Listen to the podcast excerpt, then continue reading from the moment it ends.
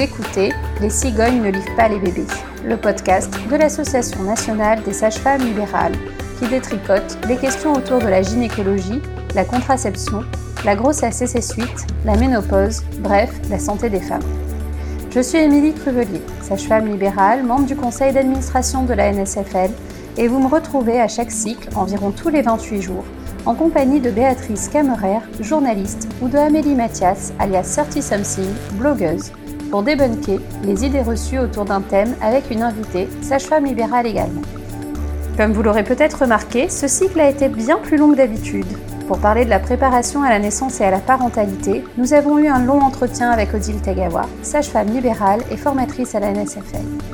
Nous vous proposons de l'écouter en plusieurs parties et tel de petits saignements intermittents, nous avons décidé de les nommer spotting.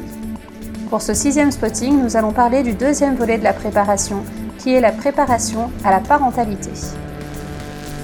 Durant la grossesse, beaucoup de futurs parents sont concentrés sur l'accouchement. Si on arrive jusque-là, si on passe cette ultime épreuve avec succès, alors on aura un bébé. Et voilà. On pourrait être heureux. Sauf que ça ne fait que commencer les changements, les difficultés, le bonheur, oui, aussi, promis, mais la plupart des parents n'ont pas la moindre idée de ce qui les attend et on est tous passés par là.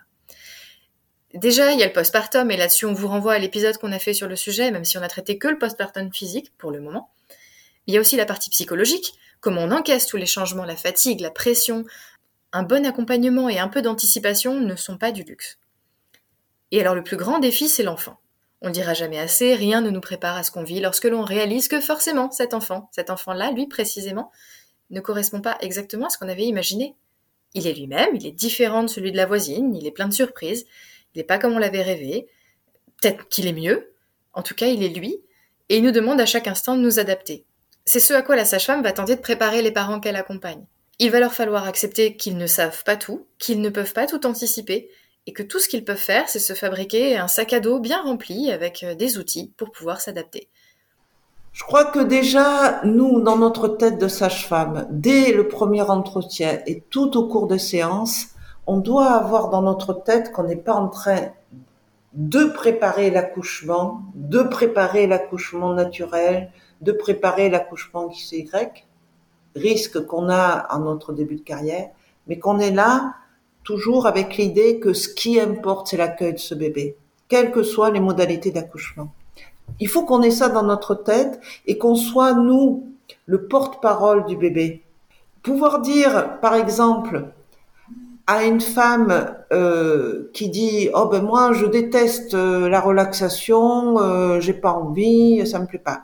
Ok, je vois que là, ce que je vous ai proposé, ça marche pas. Mais est-ce que vous êtes d'accord que de toute façon, quel que soit votre accouchement, après, votre enfant le soir, si vous voulez l'endormir, il va falloir que vous-même, vous soyez dans un état apaisé. Donc cherchons ensemble, qu'est-ce qui peut, vous, vous apaiser?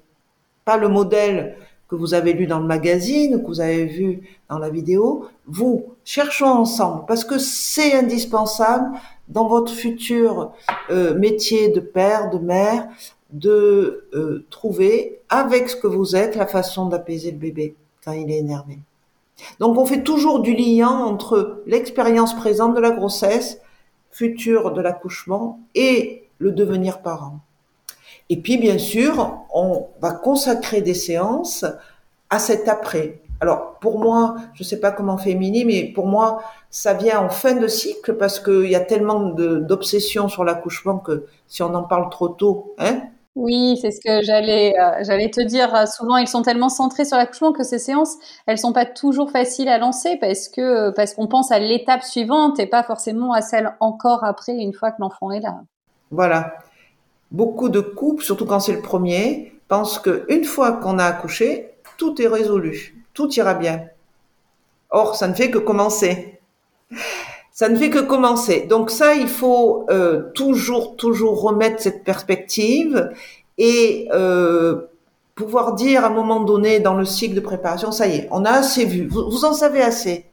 Non, maintenant les questions, c'est plus, voilà, on en sait assez. Maintenant, il y a l'essentiel, l'après, l'accueil de ce bébé, démarrer l'allaitement, euh, pour celles qui désirent allaiter au sein, euh, les questions que vous avez pour celles qui désirent euh, donner le biberon, Voilà. Et puis, il y a une autre séance, et moi j'aime bien là, qui est tout le monde, qui soit là et où on prend. Alors là, quel est l'objectif? Eh ben, c'est de pouvoir échanger sur les difficultés les plus fréquentes, ordinaires, normales, mais difficultés de la vie avec un bébé qui est un nouveau-né, c'est-à-dire un prématuré dans l'existence animale. Le petit bébé humain est prématuré. Ces trois premiers mois, voilà. Et on échange là-dessus. Ouais. Eh bien justement, être parent, parce que vous préparez aussi à la parentalité. Alors comment on prépare des gens à la parentalité? Mais c'est vrai que toi tu préfères dire à l'accueil du tout petit, et, c'est peut-être plus juste. Comment tu déjà qu'est-ce qu'il va falloir lever? Tout à l'heure on parlait de représentation sur l'accouchement euh, comme dans les séries télévisées, mais il y a aussi beaucoup de, choses qu'on projette sur ces tout petits. Dans ces préparations, vous êtes obligé de délivrer des informations et des notions qui vont parfois à l'encontre de la culture des participants, euh, de leur culture euh, familiale, de leur culture, euh, voilà, de, de, leurs opinions ou de leur représentation. Et parfois, j'imagine que vous n'êtes pas entendu. Et comment ça fait pour une sage-femme de délivrer des informations et de n'être pas entendue? Parce que je pense que l'expérience fait que vous savez à quoi s'expose celui qui ne vous entend pas euh, dans certaines de ces informations. Et, ça doit être très frustrant de se dire euh, il, il, ou elle n'a pas compris et va se retrouver, comme beaucoup de gens que j'ai déjà vus, euh, dans une expérience douloureuse. Oui. Bah, Amélie, j'aimerais bien t'amener dans mes formations, en fait, parce que toutes ces questions, c'est vraiment ça, quoi. Et euh, c'est là où on voit qu'on euh, penser qu'il suffit de donner une information. Par exemple, il faut laisser euh, le bébé, après quelques semaines, expérimenter ses mouvements libres euh, sur un tapis confortable au sol et non pas le mettre toute la journée dans un maxi-cosy. Bon, on constate effectivement que on a eu beau délivrer ce message pendant la grossesse, ben, euh, la force des représentations familiales. Mets-le dans le transat. La force des contraintes familiales. Ben, c'est plus pratique de le mettre toute la journée dans le transat. La force des, tas de contraintes psychiques et, et, pratiques euh, font que ben, ce bébé, c'est pas étonnant que à quatre mois, il se tourne pas parce qu'il est toujours dans le maxi-cosy. Donc, première chose, là aussi Émilie réagira euh, à ce que je dis, je pense qu'il euh, faut à la fois être persuadé de la puissance et de la force de la préparation, et à la fois être persuadé et humble vis-à-vis de ce qui, des messages qui peuvent être délivrés. Donc, on ne peut pas s'absoudre et s'abstraire de l'accompagnement postnatal. Oui, exactement. C'est ce sur quoi j'allais rebondir, c'est que des fois en préparation, quand on essaye de donner certains repères sur euh, les rythmes du bébé, par exemple, ou quels sont ses besoins, et qu'on voit la difficulté qu'ont certains parents peut-être à, à l'entendre parce que c'est trop différent de la représentation qu'ils ont de qu'est-ce que c'est un nouveau-né, qu'est-ce que c'est un bébé et comment euh, dans mon histoire familiale on a plutôt l'habitude de s'occuper des bébés. Et, euh, et, on peut voilà être aussi préparé nous à se dire bon ben là ces parents là certainement qu'en postnatal ils vont rencontrer un bébé qui correspondra peut-être pas tout à fait à ce qu'ils s'imaginent et donc il faudra peut-être être, d'autant plus vigilante euh, face aux difficultés qu'ils vont euh, certainement rencontrer.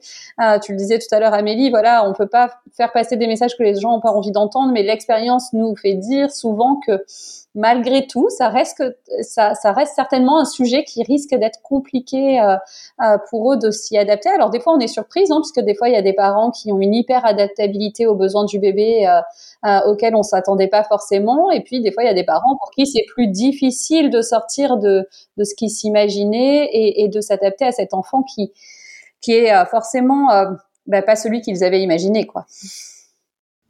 Et justement, tu vois, euh, ce, que vous dites toutes les deux euh, est très intéressant parce que tu, tu nous dis, bah, il y a des gens, on s'y attendait pas, qui ont une hyperadaptabilité aux besoins de l'enfant. Et puis, Odile, tu parlais tout à l'heure des représentations et de la pression familiale. Comment vous accompagnez des parents qui vont se retrouver finalement en porte-à-faux entre euh, les attentes de leur famille qui vont parfois être pas forcément très bienveillantes. Hein, écoute, tu fais comme ça, j'ai fait comme ça avec toi, puis tu feras pareil, et qui, et qui veulent prendre une distance et vous suivre dans ce que vous proposez. Comment vous les accompagnez? Parce que finalement, c'est dans ces moments-là aussi, hein, en tant que parent, qu'on devient adulte, quoi. Hmm. Ben, ça, ça, veut dire là aussi que dès le temps de la grossesse, il faut interroger, on a dit tout à l'heure, interroger qui, de qui j'ai besoin au moment de l'accouchement, mais quelque chose à préparer, c'est de qui je m'entoure après l'accouchement. Qui je vais mettre près de moi, qui je vais tenir à distance. Euh, et pour la sage-femme, je repère que cette femme, elle est seule, que son compagnon sera très peu disponible, vers quel euh, lieu d'accueil je vais l'orienter, vers quel PMI où je sais qu'ils sont très étayants, euh, ils font des, séances super de massage, je vais la diriger. Donc il faut bien connaître nous aussi tout le réseau autour pour construire avec les parents euh, ce que on peut appeler la matrice de soutien autour des parents. Hein. La matrice de soutien, tu, veux dire finalement l'entourage et, tout ce qui peut euh, les aider à, et les accompagner dans cette période de transition de vie finalement. Exactement. Et, on peut l'entendre familial, amical, euh, professionnel, associative. Voilà. Comment on peut construire? Ouais. Et, donc pendant la grossesse, je pense que ça doit être une des tâches primordiales euh, que la sage-femme s'assigne, c'est construire avec ce couple la matrice de soutien adaptée pour l'accueil du bébé. Et pour certains, ça va être de, pouvoir un peu se protéger d'un environnement familial toxique. Et pour d'autres, ça va être au contraire d'accepter cette maman.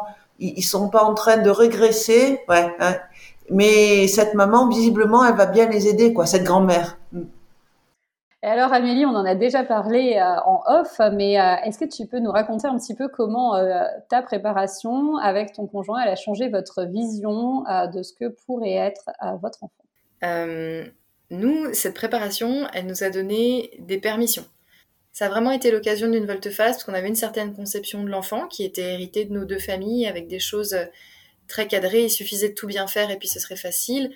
Euh, déjà, on a réussi à se débarrasser un peu de cette idée-là. Euh, elle nous a permis de questionner un peu les mythes familiaux en amont, et ça c'était bien. Euh, et puis surtout, voilà, de nous autoriser à ne pas faire comme nos parents avaient fait. Nous, on a déménagé à l'autre bout de la France juste après la naissance de notre premier enfant. Et bah, pour le coup, la matrice de soutien, elle était très réduite. Les seules personnes qu'on connaissait en, revenant en Alsace, c'était bah, ma famille sachant qu'on avait décidé de pas élever nos enfants comme euh, nos parents nous avaient élevés, et bah, disons que c'était pas euh, le plus évident. Et euh, par ailleurs, il nous a fallu à peu près un an pour bien nous entourer. On a dû apprendre à être des parents là où on voulait nous imposer de rester des enfants, et je parle pas que de notre famille, parce que le paternalisme dans le soin, il existe aussi. Et je pense pas qu'on aurait aussi bien réussi sans le soutien de notre sage-femme, puis de la PMI, des lieux d'accueil parents-enfants, et de toutes ces structures qui, qui permettent, en fait, euh, qui font partie de cette matrice de soutien dont parle Odile. Émilie, comment est-ce que tu vas accompagner justement les couples ou les femmes qui sont en prise de distance avec un modèle ou une culture familiale et qui se retrouvent dans un conflit de loyauté entre, ben, je sais pas, la maman qu'on veut être et, euh, et, et, les représentations familiales? Souvent les, les points d'achoppement c'est les femmes qui veulent qui veulent allaiter alors que les mères ont pas voulu ou euh, les enfants euh, qu'on veut porter parce que euh, aujourd'hui c'est super chouette d'avoir une écharpe un porte-bébé alors qu'à une époque on ne jurait que par le transat. Voilà comment comment tu aides ces parents à trouver leur propre voie et, qui parfois peut mener à, à des conflits familiaux? Alors c'est jamais tout à fait facile hein, puisque du coup euh, ça rentre en conflit et euh, ce qui est souvent difficile, en tout cas moi j'essaye de les déculpabiliser sur le fait que c'est pas grave d'avoir envie de faire différemment, euh, que c'est pas forcément euh, remettre en question euh, l'éducation qu'on a eue, hein, en tout cas pas toujours.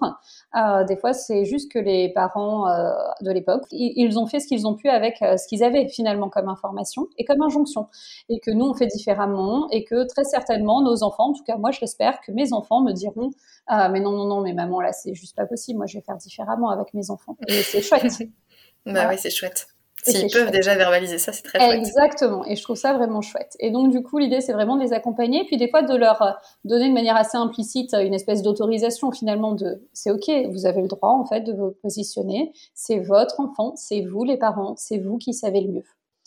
Et puis des fois, ça permet aussi d'ouvrir un moment de dialogue euh, dans le couple parce que euh, des fois on avait parlé de ce désir d'enfant, mais c'était il y a très longtemps, il y a quelques mois, euh, c'était voire même il y a quelques années quand on s'est mis ensemble et qu'on a commencé à faire un petit peu des projets sur la comète, sauf que c'était pas du tout concret, qu'on n'avait pas du tout la même vision des choses, et, euh, et des fois ce sujet il n'a jamais été réabordé ensuite, euh, ni même en cours de la grossesse, alors que euh, peut-être qu'on avait un avis très tranché il y a trois mois et que maintenant on pense complètement différemment. Et c'est là que si on pense pas différemment ensemble, ça commence à être chaud. Bah, en tout cas, si on n'en discute pas, il y a un moment où la confrontation à la réalité va être compliquée parce que euh, l'un des parents va dire mais on avait convenu ça, oui, mais je suis plus d'accord avec ça. Ben oui, mais si on n'en a jamais parlé, et eh ben forcément ça va poser un problème quoi.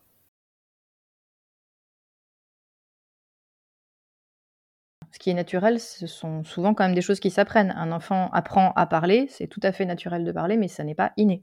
Exactement. Mais c'est un super exemple. Hein. Et en fait, on lui apprend pas à parler en disant euh, béaba et etc. Mais euh, en entendant ses parents parler, en sentant que c'est l'occasion euh, dans ce langage d'exprimer des choses importantes et d'être entendu, eh bien, euh, de la même manière, il ne s'agit pas d'apprendre à être parent, mais là encore, euh, grâce à l'échange, de, de mieux comprendre ce qui est difficile et du coup de trouver les, de trouver les ressources. Enfin, j'ai l'impression de me répéter, mais ça me semble essentiel. Pouvoir que nous, on soit le porte-parole de ce bébé-là qui, effectivement, les premiers mois, euh, est pas sur je dors et je mange. Enfin, il y a mille choses à, à discuter avec les parents. Merci de nous avoir écoutés. Vous trouverez toutes les sources et références citées dans l'épisode sur le site de la NSFL dans le descriptif du podcast. Nous n'avons aucun lien d'intérêt, mais je suis également présidente de mon conseil départemental de l'Ordre des sages-femmes.